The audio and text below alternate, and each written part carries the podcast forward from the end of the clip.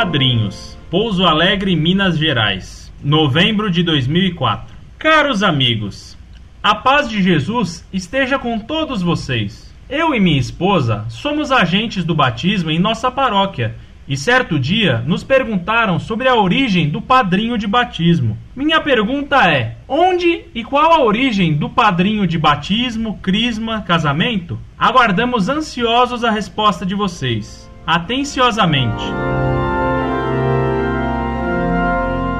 Prezados, Salve Maria. Muito provavelmente a origem de padrinhos de batismo remonta aos primeiros tempos da Igreja, quando os pagãos se convertiam e recebiam o batismo, e com ele a vida espiritual. Ora, essas pessoas tinham pais naturais que lhes haviam transmitido a vida física. Normalmente, os que os haviam convertido eram pessoas que não eram seus parentes, mas deles tinham recebido a doutrina católica e por eles tinham sido levados à pia batismal.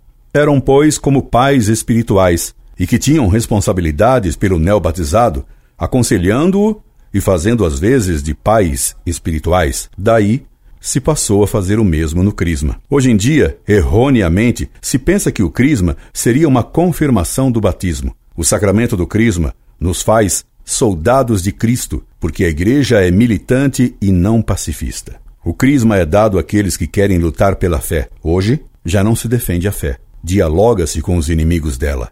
Os padrinhos de Crisma devem, pois, ensinar a seus afilhados como lutar, defendendo a fé com argumentos e sem medo, sem nenhum respeito humano, difundindo a fé católica. Pelo casamento, constitui-se uma nova sociedade conjugal e familiar que se agregará à sociedade, fazendo-a crescer. Por isso, a cerimônia matrimonial obrigatoriamente tem caráter público. Os padrinhos de casamento, além de serem testemunhas da sociedade diante da nova sociedade familiar que se constitui, têm o dever de orientar o novo casal na prática da religião, na vida conjugal, lembrando-lhes os deveres de receberem todos os filhos que Deus lhes mandar. Como se lê na nova cerimônia do casamento, e como educar, de modo cristão, os filhos que tiverem. Esperando tê-los atendido, subscrevam-me atenciosamente Incorde Jesus Semper, Orlando Fedeli.